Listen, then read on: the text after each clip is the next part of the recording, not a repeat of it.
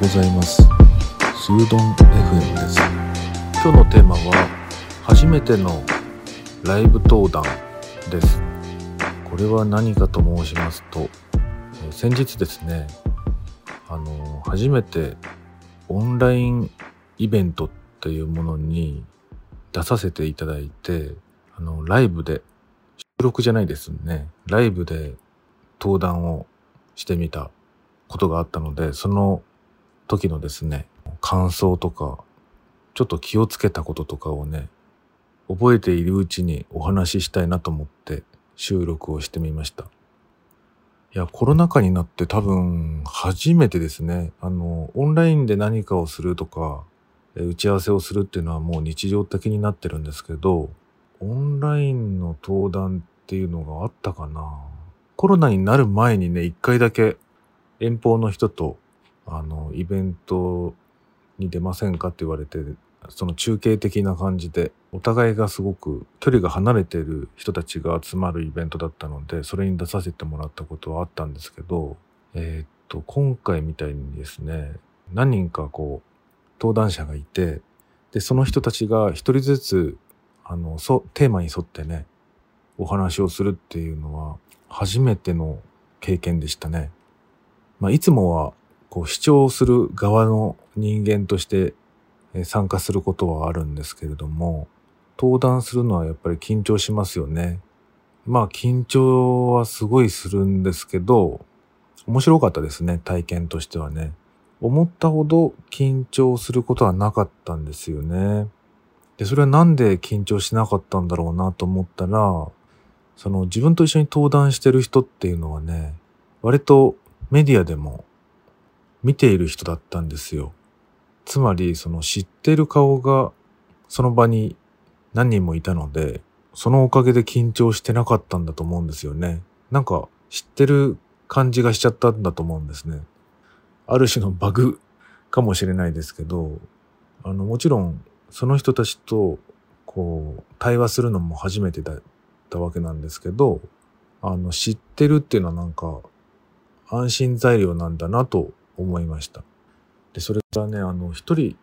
あの持ち時間っていうのがありましてその登壇者がえっ、とまあ10名ぐらいいたんですけれどもそれぞれがそのテーマに沿って決められた時間が与えられていてその枠を使って喋るんですけれども、えーそれがね5分だったんですよね。で5分ってね結構短いんですよ。であの登壇者の人たちをこうずっと自分が話さない時は見てるわけですけれどもやっぱり自分の番が 近づくと近づけば近づくほど緊張してくるしあのあれに似てますよね。結婚式とかのスピーチを頼まれた時とか結局自分の仕事が終わるまではその会場であの落ち着けないっていうのがあってそのね初めの方にその挨拶とか乾杯の温度みたいのがある人はいいんだけど最後の最後の方までね手紙を読みますとかそういうことになってくるとずっと緊張が続くみたいな状態がありますよね。だからねちょっと緊張しましたね。そういう点では緊張したんだけどまあそれでも割と落ち着いてできたかなっていう感じでした。あとねその5分っていうのがまあ本当に短いんですよ。一回ね、普通のあの、オンラインじゃないイベントの時に、あれは100名弱ぐらいの、50名ぐ、もうちょっといたかな？ぐらいのイベントで、あの、まあプレゼンというか自分のお話をするっていう作品について話したりとかってことをやったことがあるんですけど、その時もね、5分って言われたのが、もう20分ぐらい喋っちゃって、すごい怒られたことがあるんですよね。で、それを、それが頭にあったので、今回はもう本当にちゃんとしようと思って、練習しましたね。その練習が良かったと思いますね。本気で5分で喋ろうと思って、で、ちゃんと企画書を作ったのも良かったですし、その企画書をね、ちゃんとあの、見ながら喋って、自分で練習をね、5回ぐらいやりましたね。で、5回もやると、だんだんバージョンアップされていくし、ちゃんと時間も計ってやってみましたね。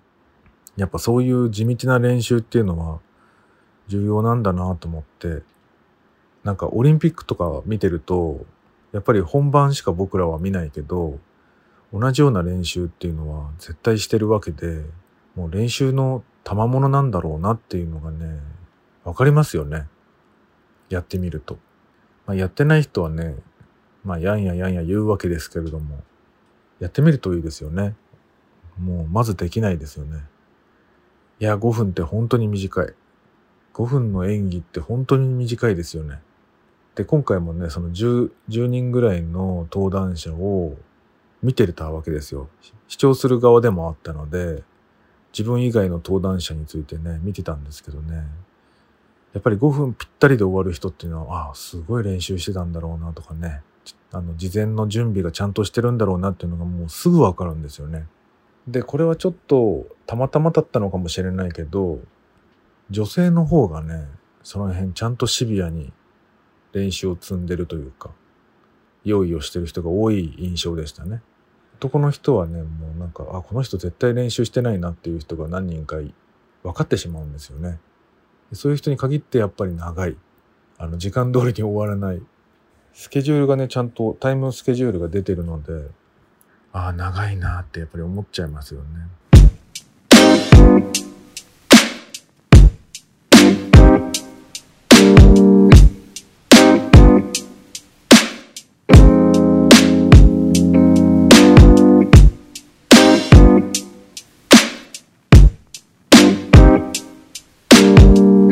で、今回ね、そのたまたまなんですけど、あの、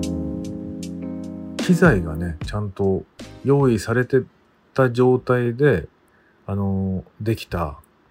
オンラインのライブイベントでしたね。それまでの過去に一回だけやったやつはね、あの、本当にノート PC の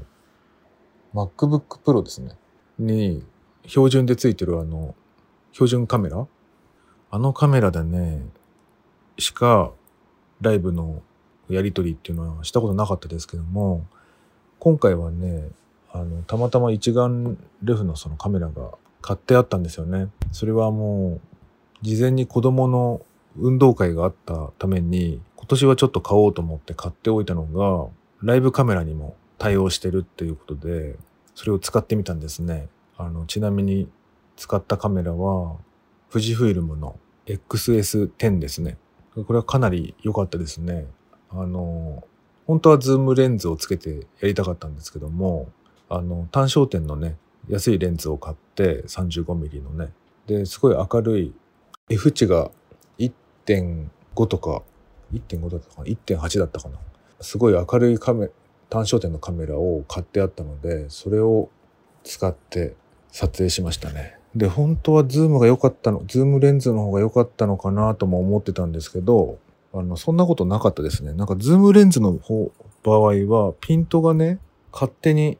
あやっぱり F って、F、F 値は1.8のレンズですね。あの、ズームレンズの場合は、勝手にそのピント合わせてくれるので、視聴者の人からするとね、なんか、ピントがあったり、また動いたりするんですよ。あの背景がぼボケたりピントが合うたびにちょっとこう前後して動いたりするんででもそういうのがない方が逆にずっと同じそのボケ具合のまま見てられるから楽だったんじゃないかなって違和感が少なかったんじゃないかなと思いました。これはもうあの功を奏したというかたまたまなんですけど良かったですね。あとマイクもねちょうどねロードのねワイヤレス GO2 をね買ってあったんですよ。なのでそれをもう Mac から直につないで、で、ピンマイクみたいに、そのマイクの方は自分の、まあ、あの、胸元にね、つけちゃって収録した、したんですよね。収録っていうか、その、ライブ配信の時にマイクを、外部マイクを使ったっていう意味ですけれども、このロードのマイクすごい良かったですね。で、この機材が2つちゃんと揃ってたっていうこともあって、あとね、照明もそういえば買いました。照明はね、その、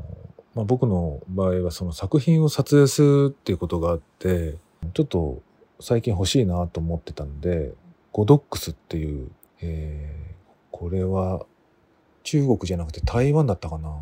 韓国だったかな？あのメーカーがあって、えっ、ー、と最近皆さんゴドックスを買われている情報が結構 YouTube でも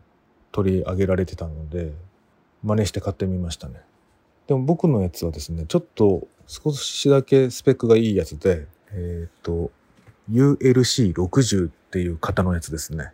手元にコントローラーみたいなのがあってあのダイヤル式でねそれを回すと